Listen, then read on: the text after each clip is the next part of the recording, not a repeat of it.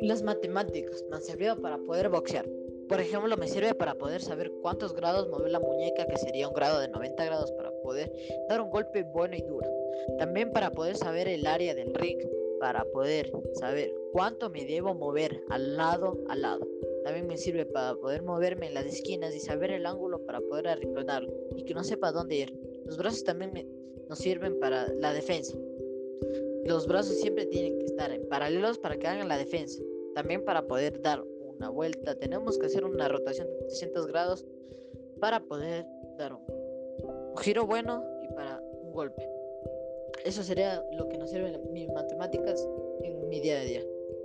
Muchas gracias.